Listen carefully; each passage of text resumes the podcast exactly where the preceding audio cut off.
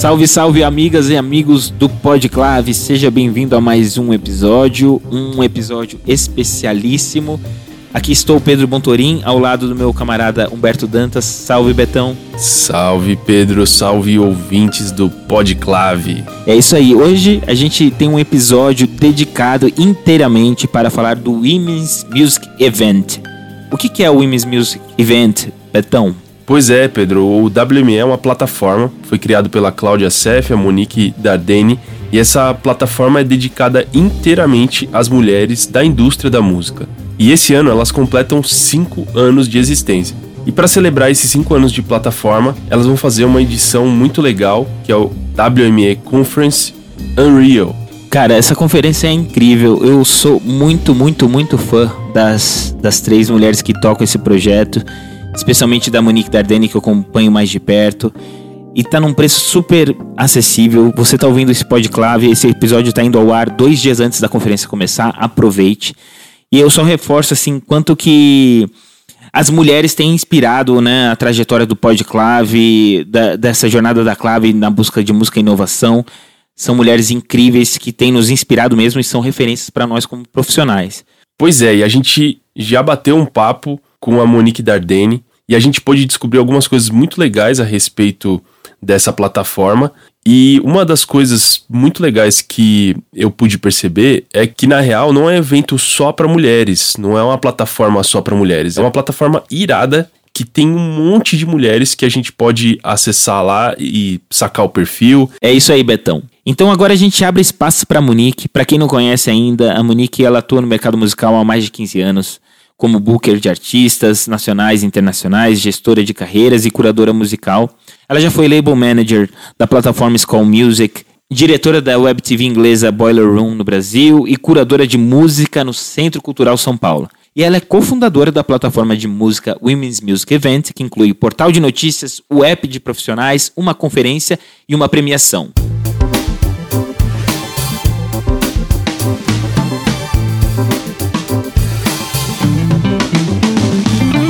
Olá, Monique, seja muito bem-vinda ao Podclave. Oi, Pedro. Oi, Humberto. Obrigada pelo convite. Eu sou fã do podcast.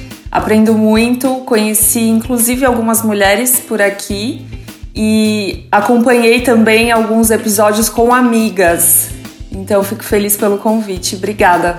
Legal, prazer enorme ter você aqui com a gente. É uma honra, a gente é super fã do seu trabalho, dos projetos que você já realizou e tem realizado. E a gente está muito feliz de te ter aqui. Monique, inclusive, antes da gente mergulhar para falar do WME, eu queria que você contasse um pouco para nós da sua história, da sua entrada no, na indústria da música. É, a gente olhando um pouco do seu currículo, da sua história, a gente vê você é uma pessoa jovem e você já realizou e assinou tantos projetos que fizeram história, marcaram uma época. Então tem o Skull Music, tem o Boiler Room, hoje o WMA. Então eu percebo que todo projeto que você pegou para fazer, você deixou uma marca, você deixou uma marca de transformação. E eu queria que você compartilhasse um pouco da sua história até aqui na indústria da música. Bom, apesar dessa cara de novinha, a idade esconde. Não, brincadeira. É, eu comecei a. Na realidade, assim, eu fui muito influenciada pelo meu pai. Ele é 20 anos só mais velho que eu. E na época que eu nasci, ele tinha lá seus 19 anos dos anos 80, ele era, por hobby, era DJ. Então a gente tinha todo o equipamento da nossa casa. E quando eu nasci, eu acabei ficando com meu pai. E ele me criou junto com a minha avó. Então ele era já um entusiasta da música, já tocava, comprava vinil. Então ali eu acho que começou a minha escola na música e a minha paixão. Felizmente ele tem um gosto muito legal, então eu tive boas influências musicais né, anos 80 ali, o post-punk, New Order, Depeche Mode, DD, enfim, toda, toda essa escola. Anos 90 começa com trip hop, entra pra, pra música eletrônica. Eu lembro que ele era amigo de todos os, os donos dos clubes, né, na época é, no, nos anos 90, eu não podia ir nas matinês, mas podia ir nas raves com ele. Então ali essa coisa foi crescendo, né, dentro de mim, a pesquisa musical, na época compra de CD, é, começo do Napster, então a gente baixava a música, montava aqueles CDs. Eu acho que a paixão pela música começou por ali. E aí é, eu comecei a namorar com um produtor de música eletrônica que foi um dos primeiros a terem live PA que é um, música eletrônica ao vivo no país, né? E eu comecei a, a, brincar de fazer contratos, porque eu entrei na faculdade de Direito e aí eu comecei a fazer os contratos dos shows dele. E na época ele era famoso, tocou nos Call Beats, abriu pro Groove Armada. E, e ele saiu dessa banda e eu comecei a trabalhar a parte estratégica dessa mudança de estilo, né? Então comecei a gostar muito fazendo direito na paralela. Eu queria ser delegada federal, né? Pessoa com a justiça na veia. E aí os rumos foram é, caminhando muito para eu curtir mesmo, muito intuitivamente, porque imagina, música eletrônica na época não tinha processos e nada profissional, então eu já tinha muito isso dentro da minha cabeça mesmo, é, de estratégia de carreira, mesmo lá com uns 20 e poucos anos e fui convidada a trabalhar na agência de artistas da, do Festival Tribe, que na época era um dos maiores no Brasil de música eletrônica. Já tinham aí seus 30 mil pessoas, seis edições é, no ano. E aí eu entrei como gerente e cuidando da parte de marketing da agência. Fiquei lá quatro anos, então isso foi dos meus 23 até, até os meus 27. Foi um trabalho muito incrível, foi aonde eu comecei a começou a aflorar realmente essa coisa do é, da parte de management, que, que, na música eletrônica não tinha muito, né? Se confundia muito com a pessoa que vendia o artista. E aí dali eu saí de lá depois de um tempo, me formei, mas nunca exerci, né? Exerci assim no meu dia a dia, mas nunca trabalhei como advogada e tal. E, e, foram rolando os projetos. Abri uma agência nova, comecei a fazer turnês de artistas grandes. Eu trouxe Snoop Dogg, Pitbull. É, aí comecei a fazer projeto para marcas. Depois eu fui convidada para ser a diretora do Boiler Room no Brasil. Então eu trouxe o Boiler Room para o Brasil. Na mesma época, fui convidada pelo Coy Freitas para ser label manager do School Music and engravidei. Então, assim, foi um período bem tranquilo. Muito bom. Porque eram coisas completamente diferentes, eram frentes diferentes, né? Então eu tinha responsabilidades com o Boiler Room, que virou um projeto muito grande no Brasil na época, é, com o School Music, porque eu tava ali é, gerenciando os três selos, né? Com o Dudu Marotti, com o Miranda, meu querido Miranda, e com o Zé Gon. E grávida, foi um desafio incrível. E aí, depois disso, muitas águas rolaram e eu fundei junto com a Cláudia Sef o Women's Music Event. Mas assim, dei um resumão, tá? Porque entre tantas coisas eu fiz muitas várias outras. Muito bom. Esse resumo já está bem preenchido, imagino o resto dessas muitas experiências que você já teve. Muito legal. Eu queria te perguntar, esse ano vocês completam cinco anos, né, de WME, e eu queria te perguntar como foi esse processo, o espaço que você enxergou e como foi o estalo que vo para vocês criarem a plataforma. E eu queria que você explicasse um pouquinho a respeito do que, que é a, a plataforma para a galera que ainda não conhece. Certo. Women's Music Event é uma plataforma de música, né, voltada ao protagonismo da mulher. Eu vou contar como surgiu. É, na época que eu engravidei, é, foi lá 2014, é, começaram muitos movimentos na música, na publicidade, enfim, nas artes, em várias áreas, sobre a participação da mulher. E começou também, não sei se vocês lembram aquelas hashtags, meu melhor amigo, denunciando abusos e tal. Então, eu acho que ali foi um ponto de partida mesmo para esse movimento, né, desse, dessa é, nova era do ouro que dizem do feminismo. E aquilo, obviamente, já foi mexendo comigo, porque eu sempre tive em posições muito legais dentro da música, porém eu não tinha muitas mulheres trabalhando comigo. Eram mais no back office, né? Era fazendo contrato, fazendo a logística, mas na, front ali, é, poucas não tinham. Pessoas. Então, assim, quando eu ia negociar com artistas ou com casas noturnas, festivais, eu era uma das poucas mulheres, né? Vendendo artistas e tal. E aí, é, eu engravidei e passei por processos na minha gravidez que eu, não, eu, eu nunca entendia com outras mulheres. Então, surgiu uma, uma empatia maior do meu lado e desconstrução até de preconceitos e machismos da minha parte também com relação a, a outras mulheres, né?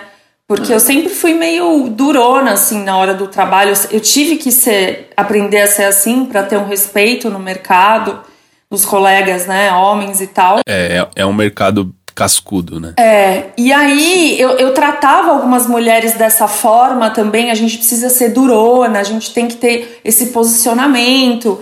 E é, eu nunca fui mãe, né? Nunca, nunca tinha ficado grávida. Então eu tive alguns pequenos problemas no começo da minha gravidez. E isso me, me trouxe um olhar de querer olhar para outras mulheres com mais compreensão e mais empatia. Então, acho que esse foi um, um dos primeiros pontos para o WME surgir. E aí, participando de conferências junto com a Clau, que é minha sócia, a gente não, nós não éramos próximas, mas a gente sempre se encontrava, porque ela era jornalista que mediava e eu era uma das pessoas que participava. É, num desses projetos, numa marca grande de energético tal, eu tinha, eu estava amamentando no painel e eu fiz isso de é, de propósito, tá? Porque eu queria chocar mesmo as pessoas, era a necessidade da minha filha, mas eu queria mostrar que aquilo era normal. E aí ela perguntou para mim, né? É, quantas mulheres no Boiler Room você colocou para tocar? Como que é ser a mulher que trouxe o Boiler Room para o Brasil? E aí naquele momento deu um clique na minha cabeça. Isso foi mais ou menos em maio de 2015. E realmente, de 60 artistas, eu tinha colocado duas mulheres para tocar. E aí foi o clique que não, que não voltou nunca mais, assim. Então, a partir daquele painel, eu conectei todas as mulheres que estavam ali, de Jussara Marçal, a Karen Cunha, que era da Secretaria da Cultura, Amanda Mussi, Lady Di. E eu percebi como eu estava fechada numa bolha da música eletrônica também, que eu tinha que expandir para outras áreas, né, para outros estilos musicais. Criei um, um grupo no Facebook chamado Mulheres na Música Fechado, e aquele grupo foi crescendo, crescendo. No final do ano ele tinha de quase 600 mulheres de várias áreas, surgindo vários negócios, várias conexões. E aquilo era uma potência que precisava sair fora de um grupo, né, do Facebook. Então eu e a Cláudia a gente se juntou e aí a gente falou, bom, o que, que a gente pode fazer juntas? Vamos criar uma conferência para juntar essas mulheres? E aí ela, a gente falou, putz, mas uma conferência é, sim, pode ser, mas a gente precisa noticiar o que essas mulheres estão fazendo, porque a imprensa acaba que só fala da diva, né? Só fala da intérprete. A gente precisa mostrar que mulheres estão fazendo em outras áreas, como label managers, como produtoras de estúdio. Essas mulheres não não não aparecem. Ah, então vamos criar também um site de notícias além da conferência. Legal. E se a gente criar um banco de profissionais onde as pessoas vão conseguir encontrar mulheres nas áreas. E aí isso foi surgindo a plataforma, né? Então, em 2017, 2000, final de 2016, a gente lançou o site de notícias com o, o banco de profissionais. Então, eu lembro que a gente tinha uma coluna que chamava Meu Estúdio, que a gente chamava basicamente produtoras de música eletrônica para mostrar o seu estúdio, o workflow, equipamento, porque sempre tinha um cara que falava: isso. ah, quem tá produzindo é o namorado dela, ou é um ghost producer, principalmente para as mulheres na música eletrônica. Então, assim, é, a gente queria mostrar esse lado da mulher. Aí rolou também o banco de profissionais, que hoje em dia é um aplicativo. Então, a gente tem lá mais de 30 profissões na música. Qualquer mulher do Brasil pode se cadastrar e qualquer contratante pode achar mais de 30, mais de 30 profissões da música com mulheres. Então, ó, Pedro, você não tem desculpa para não achar uma mulher técnica para vir falar aqui no podcast. Facilita a nossa vida, inclusive. Fazemos tudo para mudar, inclusive isso, dando de bandeja.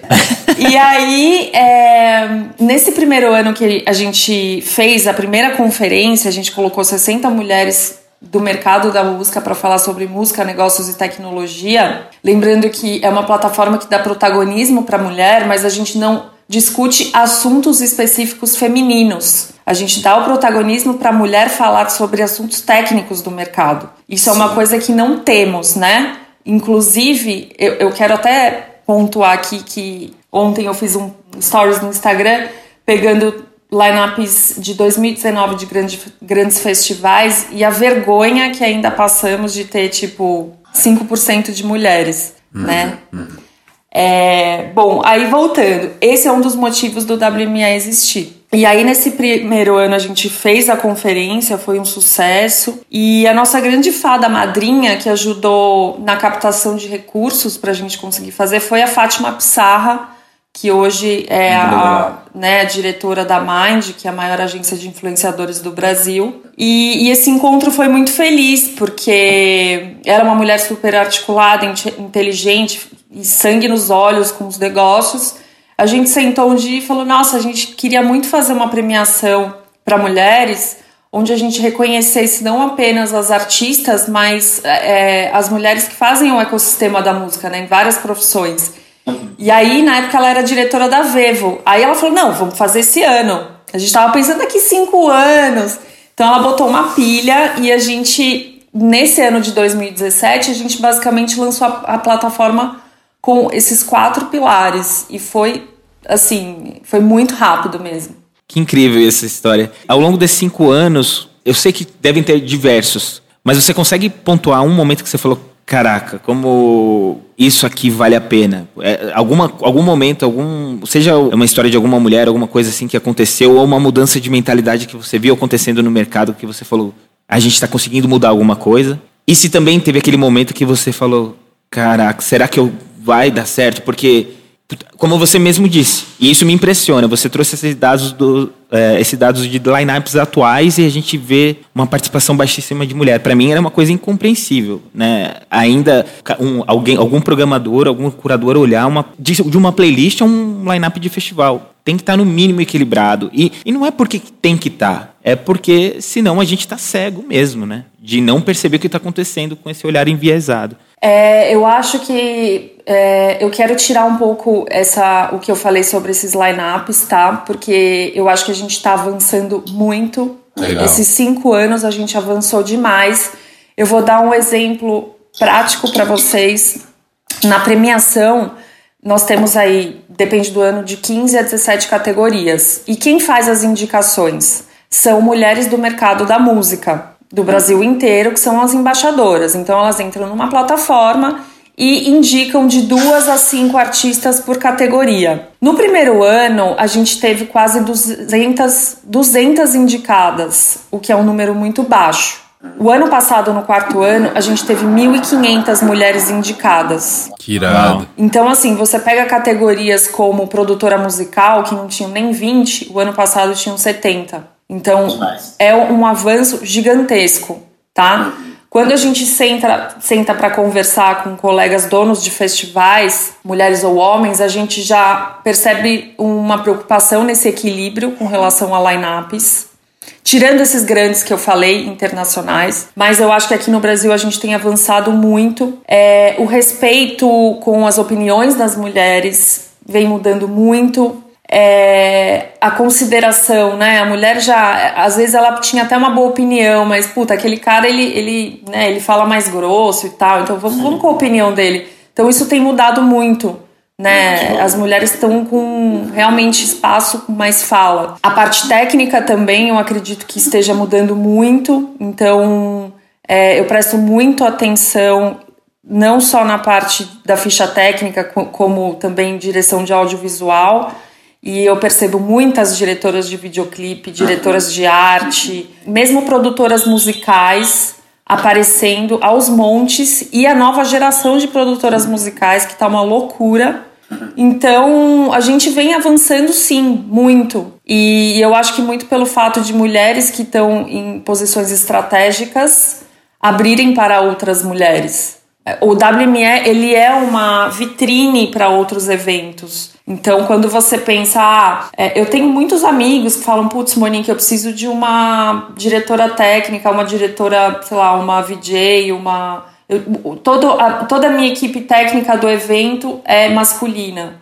Então, eu consigo hoje indicar profissionais muito gabaritados que fazem o WME e fizeram mais de 50 shows com a gente esses anos. É demais isso. De, de shows de céu até artistas grandes, médios, pequenos e, e uma competência gigante. Então, a gente tem avançado sim. Eu vou falar para vocês que eu fiquei em choque quando eu peguei esse post com esses lineups, porque eu falei, gente, é, é você passar vergonha real uhum. ter ainda, né? É, era Lola Palusa, era um ultra, acho, um outro festival de música eletrônica. Então é passar vergonha no mundo, né, gente? É inaceitável. Mas eu acho que aqui no Brasil a gente avançou muito.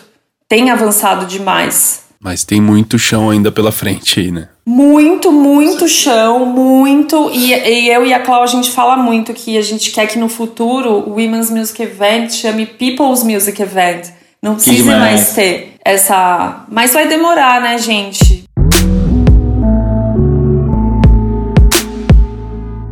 Aqui no Podclave e com a Clave a gente trabalha bastante nessa convergência de tecnologia e música. E as nossas referências e inspirações são mulheres no mercado. Assim. A Clave nasceu numa época que eu tinha saído também de um mercado de agência, depois de anos, enfim, trabalhando ali com curadoria e planejamento, e estava planejando minha vida. E um podcast apresentado pela Didi Johnson, que é uma professora da Universidade da Califórnia, sobre música e inovação, fez a minha cabeça. E me apontou um caminho, assim. Eu sou grato por ela, assim, absurdamente. Tempos depois que a gente começou a Clave, a gente começou o Podclave. E a gente olha para o mercado. A Andrea Thompson também era uma pessoa que acompanhou e eu conversei muito com ela criando a Clave. Ela estava na, na Som Livre, a gente se conheceu no South by Southwest. A gente ficou trocando muita informação. Ela foi para Apple Music, ela cuidou da Apple Music até agora, sendo direta, a head da Apple Music, agora ela assumiu a Apple Store, enfim. A gente tem a Yasmin na, na no Spotify, a Natália, a Júlio no, no YouTube Music. A gente tem a Elisa também, que fez um trabalho incrível na UBC, agora tá na Warner Chapel. A Guta Braga, que eu considero também outra mulher que mudou minha vida, mudou a vida da Clave, porque ela é uma conectora, uma mulher generosa, incrível. E a lista não para de mulheres que são parte da história da Clave, da minha história, que, que já conversaram comigo com, com o Betão ao longo desse tempo. Mas assim, eu olho pro mercado eu vejo mulheres nessas nas posições que eu acho mais interessantes, mais estratégicas. Você até falou, mulheres nessas posições podem abrir caminho para outras mulheres. E eu, eu acredito muito nisso. E, e não só abrir caminho para outras mulheres, mas mudar a mentalidade do mercado. E eu queria saber qual é, qual é o objetivo que vocês têm. Eu sei que às vezes, a gente às vezes tem olhado assim para mudanças emergenciais, urgentes, mas como vocês vislumbram o futuro assim que, que vocês sonham a visão assim de vocês? Então, é, a gente tem vários papéis, né? Eu acho que a gente conecta, a gente abre, dá voz, é, mas eu acho que um caminho que a gente gostaria de começar a trilhar também esse ano, não sei se a gente vai conseguir, é a parte de formação.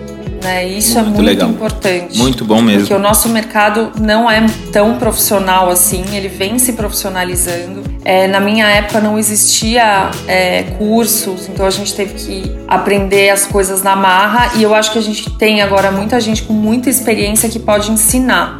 Então, como a gente tem esse atraso histórico, né, as mulheres, é um atraso histórico mesmo. A gente começou depois porque é, a história fez com que a história diminuiu a mulher, né? Fez com que ela é, só servisse para serviços domésticos e, e, criação de filhos. Então a gente teve que tomar essa coragem e as rédeas da, da, das nossas vidas tarde. Então eu acredito que formação é uma coisa que eu gostaria muito de começar, cursos mesmo, voltado para mulheres. E assim, a gente falou de muitas mulheres é, que tiveram privilégios também para estar tá nesses lugares. Eu acho que a gente tem que olhar não só para ter mulheres, mas minorias dentro da, do feminino. Então, uhum. mulheres negras, mulheres da periferia. Então, a gente. Eu acredito que o futuro é mesmo de, de formação, sabe?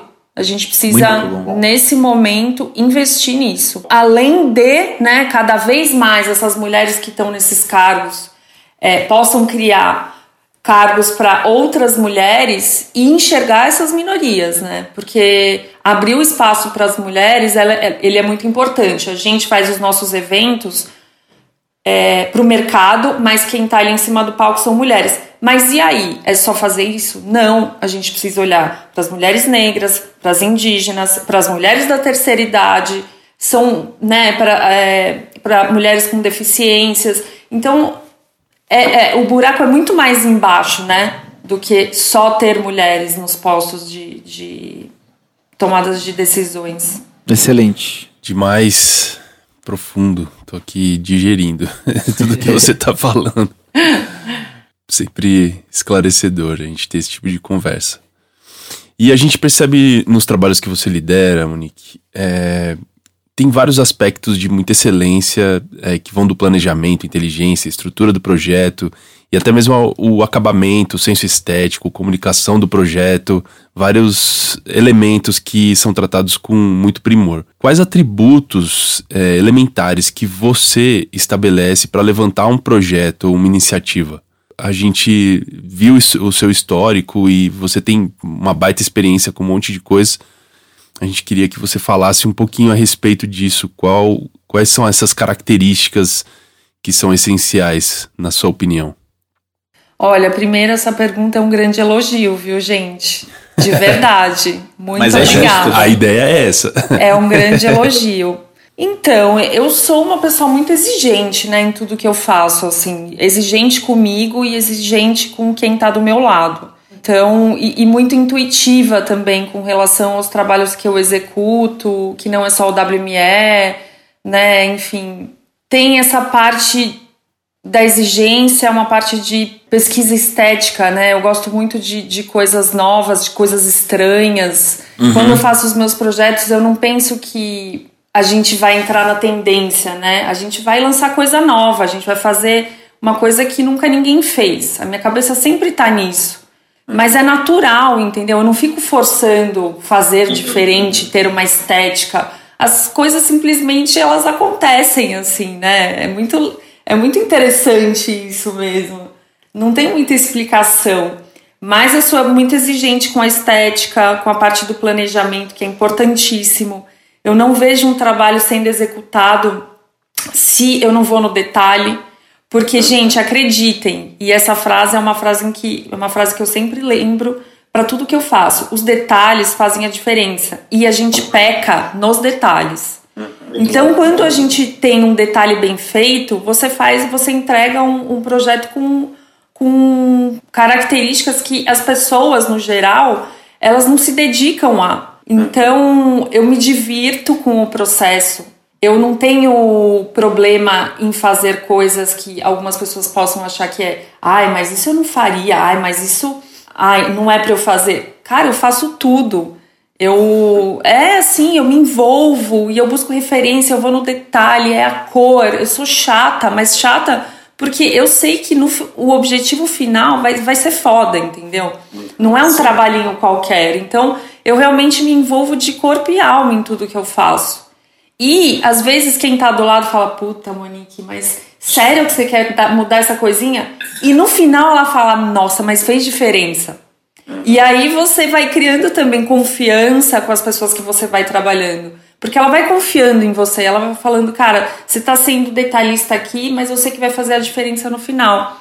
Então, eu prezo muito pelos meus trabalhos. Tudo que eu faço tem que ser muito bem feito, muito bem comunicado porque a gente sabe o retorno que dá, sabe?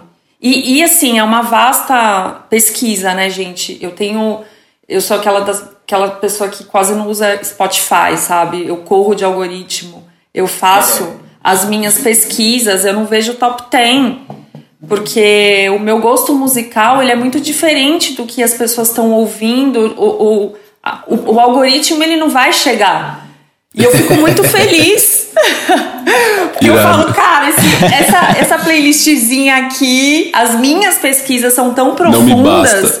Não, não ela, ela não tá me entregando o que eu quero, entendeu? Irado. Então eu acho que isso que faz o, a diferença no, no, no meu trabalho, sabe? É, é realmente a pesquisa profunda e a entrega mesmo. Muito, muito lindo isso. Foi muito bacana porque ao longo desse, desse episódio a gente estava tendo esse papo para conhecer mais sobre você, mais sobre o, o a plataforma e, e, você foi assim deixando pilares assim que são incríveis e eu acho que são uma raridade no, no mercado e que tenham mais profissionais com esses atributos que você falou. A, a preocupação com formação, pesquisa, o acabamento, o profissionalismo. A gente vê tantos talentos na cena emergente, independente, que se equipararem o talento com esse planejamento, com essa apresentação, com essa questão para colocar o trabalho na rua, vai mudar tanta coisa assim. Por isso que projetos como o seu e com esse foco na formação, eu acredito que vai ser uma resposta e uma ferramenta para isso acontecer. Olha, Pedro, eu sempre falo que assim, é, a gente da música, a gente tem ideias muito boas, só que às vezes a gente não sabe envelopar isso para vender. É. Então, eu tive uma escola muito boa quando eu trabalhei tanto no Boiler Room, que, que eram ingleses, né? Quanto é, no School Music, que era feito foi feito ali na B Ferraz, então a gente misturava um projeto com música, com publicidade. E ali foi uma escola muito legal para mim, como Monique, porque eu entendi como que é, o projeto tem que ser apresentado, né? E aí eu, eu profissionalizei essa minha parte de apresentação de ideias. E aí eu faço um trabalho muito pontual com artistas, que é uma é consultoria e planejamento estratégico para algum tipo de produto a ser lançado. Até porque eu tenho WME e não quero me desconectar com essa parte dos artistas, porque eu fui muito empresária de artistas também. E quando você senta para fazer um planejamento e você se liga nessa parte estética, estratégica, você tem objetivos. Ah, eu quero chegar a lançar naquela revista internacional. Eu quero e você faz para que isso aconteça, sendo artista pequeno, é, pelo menos as coisas que eu fiz até hoje, a gente conseguiu chegar no objetivo. Porque é bem isso, entendeu? Você não tem uma gravadora por trás, você tem criatividade, às vezes você tem um low budget total. Isso é a força de vontade e contatos. Uhum. Então é muito por causa desse meu gostinho, né? Às vezes quando eu vou quando eu vou apresentar alguma coisa para algum amigo meu da indústria, a pessoa sabe que é coisa boa, entendeu? Não que eu só faça coisa boa, viu, gente?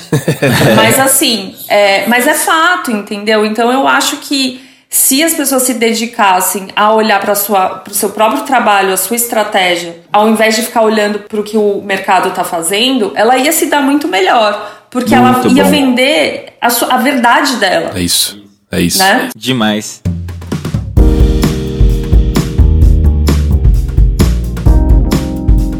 E pra gente encerrar com chave de ouro, que dica você daria então para as mulheres em geral que querem começar uma trajetória no universo da música ou estão tentando se conectar? Quais são os conselhos que você daria, Nick? Então, eu acho que hoje em dia a gente fala muito de comunidades, né? Eu acho que quando você tá no começo, para você se encorajar, é, nada como ter fazer parte de uma comunidade que, que te acolha e que te dê informação que você troque. É, entender também que trabalhar com arte é uma coisa que você tem que amar muito, porque Desafio os altos e baixos são muitos. Uhum. Então você tem que saber lidar. Se você não é herdeiro ou se tem algum. você tem que saber lidar que um dia você vai ter, o outro dia, de, de repente, você vai passar um perrengue, entendeu? O amor pela arte tem que estar tá acima de, de algumas. Né, dessa entender que o lado financeiro às vezes é, é complicado. Mas eu acho que seguir a sua verdade também, não fazer pelo sucesso, mas por, por um objetivo pessoal é, de transformação, não só de você como pessoa, mas deixar um legado, sabe? A gente trabalha com arte, então pensar no legado que você vai deixar. Eu falo isso pelas minhas experiências pessoais, tá, gente? Então eu não tenho não, fórmula, ai, trabalhe mil claro, horas por claro. dia. Putz. Não, primeira coisa é não ter fórmula, eu acredito, né? Mas Exato. é. A gente vem falando isso aqui ao longo de, sei lá, já tem mais de ano, né, que a gente tem o podcast e a gente vem é. falando isso. Não tem fórmula, não existe segredo, não existe, cara, é, é você acreditar, fazer o que realmente é uma verdade para você, né? É, é muito claro isso na sua trajetória nas coisas que você acredita, desde a da formação que você teve lá com seu pai até o que você tem entregado hoje. A gente consegue perceber essa verdade, com certeza. Que legal, gente! Eu queria muito te agradecer, Monique. Eu queria muito agradecer a Cláudia e a Fátima também por vocês terem a coragem que vocês tiveram de comprar essa briga e vocês nos inspiram e eu tenho certeza que vocês estão inspirando centenas de milhares, na verdade, de profissionais da música, mulheres e abrindo caminho. Vocês estão deixando uma marca na história da indústria da música brasileira e isso é fenomenal. Obrigado mesmo. É uma honra estar aqui com vocês e ouvir isso. E isso dá força para a gente continuar o trabalho, porque é, todo mundo vê o que a gente posta e o que a gente faz, mas né, os perrengues que não é. são nada chiques, ninguém vê. e eles são muitos, viu?